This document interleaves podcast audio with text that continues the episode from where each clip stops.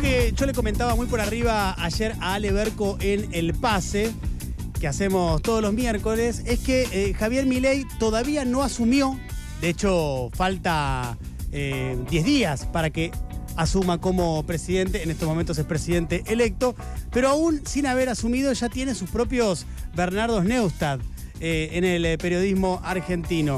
Recuerden ustedes que cuando Neustadt eh, estaba eh, en su estrellato, la televisión argentina era el lugar principal del foco de atención allá por principios de los 90. Había solamente cuatro canales y el programa de Bernardo Neustadt era un programa que tenía muchísimo rating y donde él tenía eh, el foco principal de atención de lo que era el periodismo político de la época. Neustadt se transformó entonces en un eh, pedagogo de las privatizaciones y del ajuste menemista, eh, hecho en consonancia, espalda con espalda con Carlos Menem, con aquello de Doña Rosa, le explicaba a todo el mundo que lo viera porque era bueno para el país. eh, que se llevan adelante las políticas de ajuste y privatización de Carlos Menem, por qué había que pasarla mal para pasarla bien después también, por qué no quedaba otra que aumente el desempleo, lamentablemente, en ese momento, y diciendo que el día de mañana se iba a recuperar, cosa que ustedes ya saben que no pasó, porque una de las características eh, nocivas del modelo aplicado durante la década del 90 es que aumentó eh, muchísimo el desempleo. Pero ese era el rol que cumplía. eh, Bernardo Neustadt. Hoy para este comentario estuve revisando algunos videos de él de principios de los 90 y me quedé con una frase de varias que vi en la que él dice, en ese momento, yo soy un gran simplificador, lo demás, los demás te la hacen difícil, como diciendo, yo te la bajo para que entiendas de verdad cómo es. Todas aquellas críticas que iban contra Menem y sus políticas, él te decía, no son así, todo va a ir bien, todo va a ser para eh, mejor. Pero vieron que está eso de que la historia se repite primero como tragedia y después como farsa.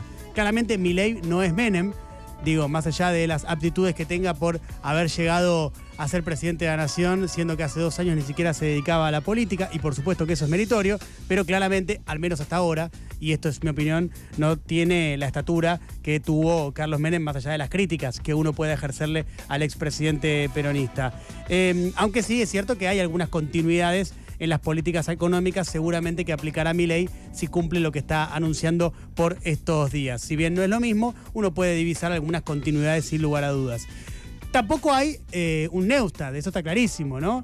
Pero, eh, digo, una persona que tenga ese peso específico, como lo tenía eh, Bernardo Neustadt allá por principios de los 90. De hecho, no, como no lo hay, se necesitan al menos cinco para reemplazarlo a lo que era entonces casi el vocero del menemismo. En estos momentos, con total claridad, eh, esas personas, esos cinco que lo buscan reemplazar a Neustadt, son Feynman, Rossi, Viale, Majul y Trebuch no hace falta que yo les cuente lo que están haciendo cotidianamente porque seguramente muchos de ustedes ya lo ven, los escuchan o lo saben. Pero básicamente sintetizado, el mensaje que los unifica a todos ellos es que hay que seguir, en consonancia con lo que dice Milei, este camino de sufrimiento y dolor, porque este camino es necesario e inevitable y que después va a venir el paraíso. Básicamente es una síntesis del mensaje que están repitiendo todo el día en eh, los distintos eh, lugares que ocupan cada uno de estos eh, periodistas mencionados. Eh, y además también están con esta de que si mi ley no hace esto, va a haber hiperinflación, por lo cual será peor, por lo cual hay que bancar las medidas que vaya a tomar el presidente electo, que básicamente es lo mismo que dice mi ley, simplemente que la diferencia es que la están diciendo eh, estos eh, periodistas que están, bueno, espalda con espalda con el presidente eh, electo. Lo que también me llama la atención es que uno los escucha y son todas certezas, no tienen una sola duda. Eh, tienen como una suerte de poder de clarividencia completamente envidiable, porque ya saben lo que va a pasar. Ya dicen, este es un camino duro, es un camino muy difícil, eh, hay que atravesarlo y después todo va a estar mejor. Mirá vos, bueno, cuántas certezas eh, y qué poca cantidad de preguntas que tienen. Por supuesto que están preparando el terreno, ¿no? Para intentar, o, por lo menos anhelan, amortiguar el impacto de lo que Milei ya anunció será una esta inflación que durará entre 18 y 24 meses. Eh, es alucinante también que en las entrevistas que ellos, estos cinco periodistas, le hacen a, a Milei, que básicamente son los cinco periodistas a los que Milei les da pelota. Eh, no hay preguntas, es alucinante, de verdad, ¿eh? Hagan el ejercicio si están al pedo como yo en la vida y, le dedican tiempo a estas pelotudeces. Eh, bueno, hagan el ejercicio, se van a dar cuenta que no hay preguntas, solo afirmaciones para que Milei complete frases.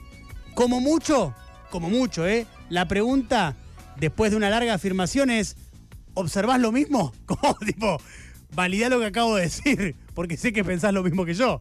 Es alucinante realmente. Pero bueno, volvamos a, Neustadt. ¿Qué pasó finalmente con Bernardo Neustadt?